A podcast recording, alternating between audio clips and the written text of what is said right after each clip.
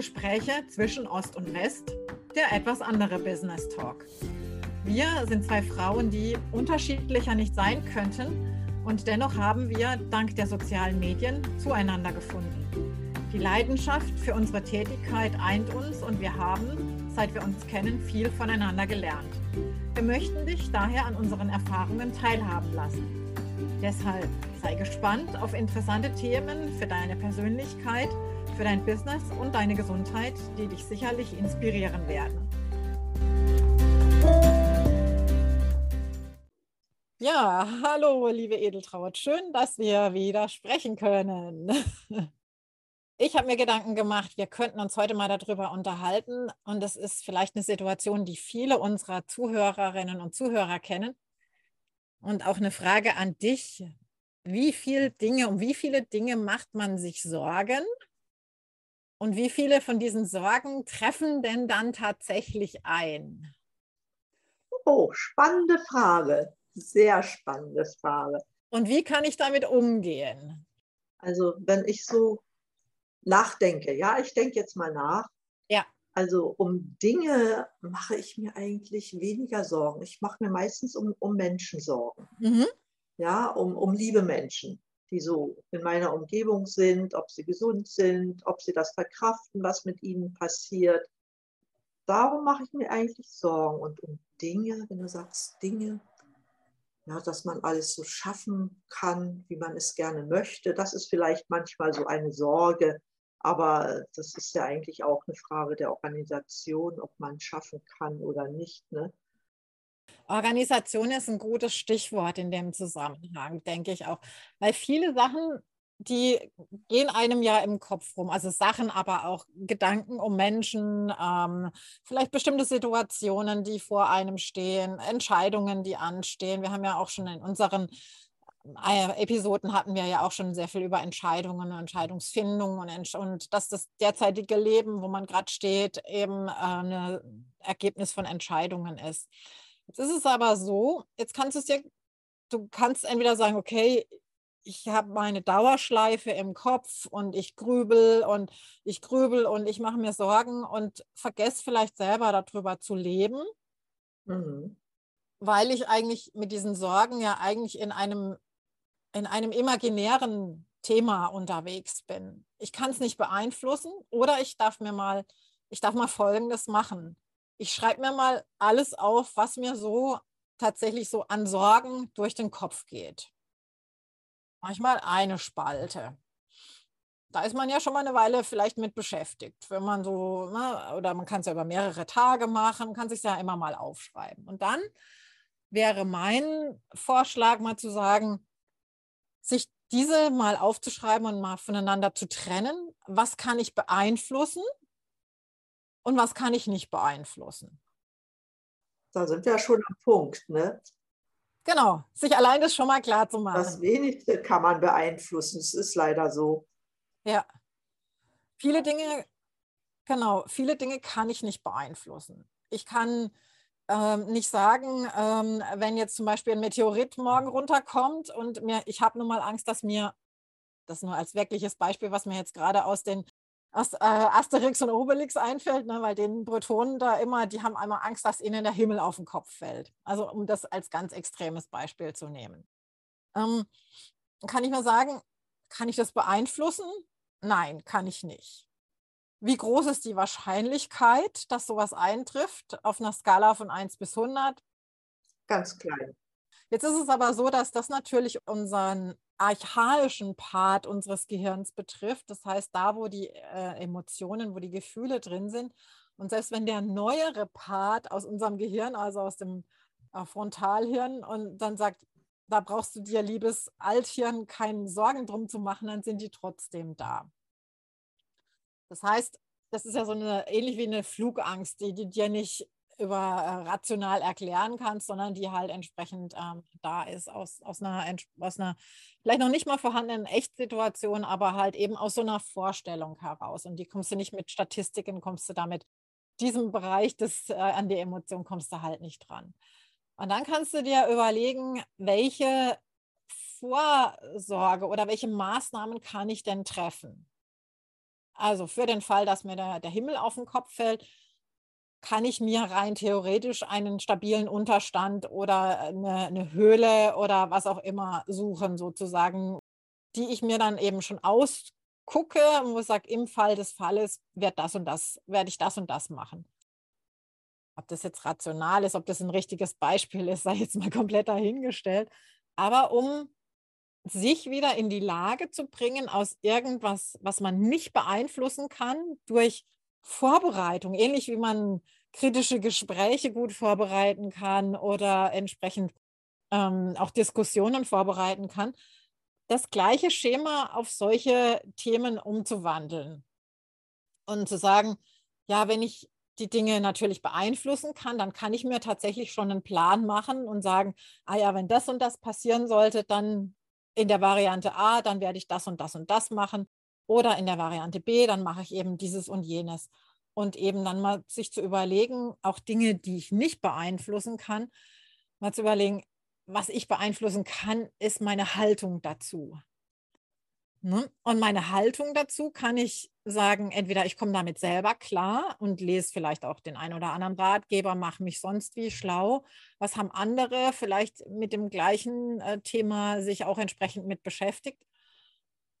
Oder ich kann dann sagen, ich nehme mir vielleicht professionelle Hilfe in Anspruch, wenn ich mich in meinem täglichen Leben so beeinträchtigt fühle, dass ich vielleicht, ja, vielleicht irgendwie also was für jemanden vielleicht, der Höhenangst hat, ähm, eine schlimme Situation ist, die er sich vorstellt und er hofft, dass er da nie reinkommt, ist vielleicht auf einer hohen Brücke eine Autopanne zu haben und er muss vielleicht auf dieser hohen Brücke raus aus dem Auto und muss ähm, vielleicht darauf warten, dass entweder ein Pannendienst kommt oder er muss jemanden anhalten oder was auch immer. Und zu sagen, wie wahrscheinlich ist diese Situation, dass sie eintrifft und werde ich in dieser Situation dann über mich rauswachsen, das heißt meine Angst in der Form sozusagen vergessen? Oder ist es mir so wichtig, dass ich mich darauf vorbereite und suche mir dann einen entsprechenden Therapeuten oder einen Coach, um diese Situation quasi vorher schon durchzutrainieren, um diese Angst oder diese, ähm, dieses Unwohlsein damit ähm, sozusagen zu neutralisieren? ja, Vorbereitung finde ich sehr gut, weil Sorge um bestimmte Gefahren oder auch Ängste wegen bestimmter Gefahren, die haben wir ja alle. Ne? Also ich, ich, möchte nicht, dass in meiner Wohnung irgendwas brennt und ich hier rauslaufen muss. Ne? Ja. Da kann man Vorsorge betreiben, also darauf achten, dass es gar nicht zum Brand kommt. Manchmal ist man nicht selbst schuld, dann ist vielleicht das unter. Was, was habe ich denn da? Habe ich einen Notfallkoffer, den ich notfalls schnappen kann? Oder muss ich so losrennen? Oder aber zum Beispiel, bei mir war es mal so, ich darf ja mal aus der Schule plaudern, ich hatte immer Angst, in meinem Außendienst eine bestimmte Strecke zu fahren, ja. weil dort hätte ich mit der Elbfähre fahren müssen. Und für mich eine Vorstellung auf einer Fähre mit dem Auto, Nein, das geht gar nicht. Geht gar nicht. Und nun wollte es der Zufall, irgendwie gab es eine Umleitung und wo lande ich? An dieser Fähre. Ah, um Gottes Willen, wie wirst du jetzt mit der Situation fertig? Auch nirgendwo jemand zu sehen. Aber ich hatte Glück, hinter mir parkte noch eine Frau, die musste auch damit fahren. Ich ausgestiegen, mit der gesprochen. Ich sage, müssen Sie, ich habe da beklemmt machen Sie sich mal keine Sorgen, fahren Sie einfach rauf, da passiert nichts. Naja, ich sage, was bleibt mir übrig? Ne? Ich raufgefahren, bin gefahren und es war gar nicht schlimm. Siehst du? Ja. Ja, aber äh, jetzt würde ich keine Angst mehr davor haben, das ist ganz klar. Es ist ganz gut, weil du ja auch sagtest, wie werde ich damit fertig? Wachse ich daran, wenn ich es mache? Und in dem Fall ist es eingetreten und ich glaube, so hat man sehr viele Ereignisse, und vieles kann man wirklich auch nicht planen und voraussehen. Ja, aber dann gelassen mit der Situation umzugehen, das kann man vielleicht lernen. Das auf alle Fälle, ja, genau. Und das sind auch so Dinge, die wir hier in Paraguay gelernt haben. Ähm, natürlich gibt es mal irgendwas vorher, Unvorhergesehenes. man auch sagt, mm, ja, und die jetzt, das jetzige Rezept hat quasi nie, zur, zur Lösungsfindung hat nicht geholfen. Aber es gibt immer eine Lösung. Und wenn man sich das dann mal so vor Augen hält, ja, was, was würde denn im schlimmsten Fall passieren? Also sich auch mal bewusst hinzusetzen, ja, und, und sei es so, so merkwürdige Ängste, sage ich so nach dem Motto, also es sind ja, ich sage jetzt mal ein, ein relativ einfaches Beispiel aus dem Alltag ist, ich will verreisen und bin mir nicht sicher, ob der Koffer zu schwer ist für die Flugreise. Ne? Ich habe ja meistens so, so, eine, ähm, so, eine, so ein Limit von 23 Kilo oder, oder sonst wie. Und wie gehe ich damit um? Entweder ich mache, ich denke bei Buchung der Reise schon dran, mir vielleicht eine Kofferwaage zu kaufen, könnte eine Lösung sein. Mhm. Eine zweite Lösung könnte sein, sich zu überlegen, was sind denn die Konsequenzen nachher dieses, was muss ich denn an Zuschlag zahlen, wenn es vielleicht 25 Kilo sind? Also sich auch mal zu überlegen, vielleicht ist es gar nicht so dramatisch. Könnte sein, weiß ich nicht. Das hängt sicherlich von der Fluggesellschaft ab. Wir hatten ähm, auf, dem, auf dem Flug nach Paraguay, der Koffer war definitiv schwerer als 23 Kilo. Da ist noch nicht mal nachgefragt worden. Also die Airline war so tolerant, die haben das, haben das zwar zur Kenntnis genommen, aber ähm, wir hatten insgesamt drei Koffer und ich glaube, die haben das dann irgendwie durch drei geteilt. Jedenfalls war das wieder ein Thema, wo ich mir hätte Sorgen machen können, mhm.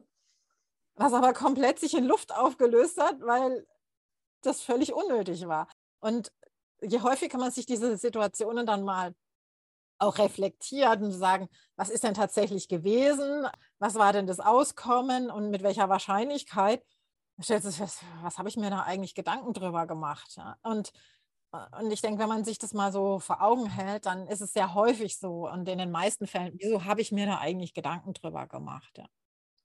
Ja so ist es ja dann auch im, im, im ganz normalen, auch im Berufsleben. Ne? Man macht sich ja auch oft Gedanken, ob man irgendetwas ja, termingerecht abliefern kann, ja, ob, ob die Zuarbeit von Kollegen klappt, ob, ob von, von außerhalb die Lieferungen rechtzeitig kommen.